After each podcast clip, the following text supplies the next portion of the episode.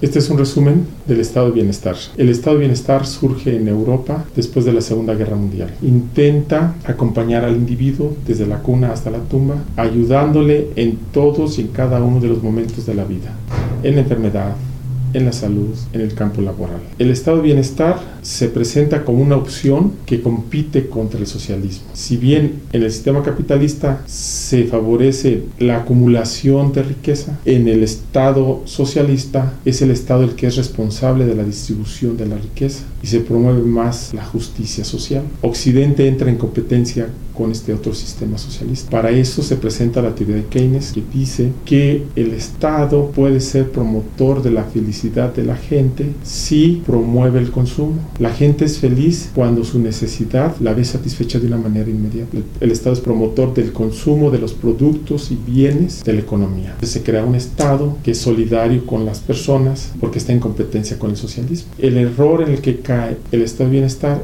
es que a cada necesidad del individuo va a nacer un derecho. Se traduce una necesidad humana a un derecho. Llegan a ser tanto los derechos que es imposible sostenerlos. La caída del estado de bienestar comienza en los años 70, cuando suben los precios de petróleo, se dan procesos inflacionarios. ¿Por qué cae el estado de bienestar? Por la contradicción. El estado de bienestar se da en un sistema capitalista. El sistema capitalista tiene como función fundamental la acumulación de riqueza en unas pocas manos y el estado de bienestar tiene como objetivo la distribución de la riqueza, la promoción de la justicia social y distributiva en toda la sociedad. Esa es la gran contradicción. No se puede trabajar en un sistema que tenga como objetivo la acumulación y que a la vez tenga como objetivo la distribución de la riqueza. El estado de bienestar, los teóricos lo que nos han dicho es que esto solamente es posible en un sistema económico diferente al que tenga como objetivo la creación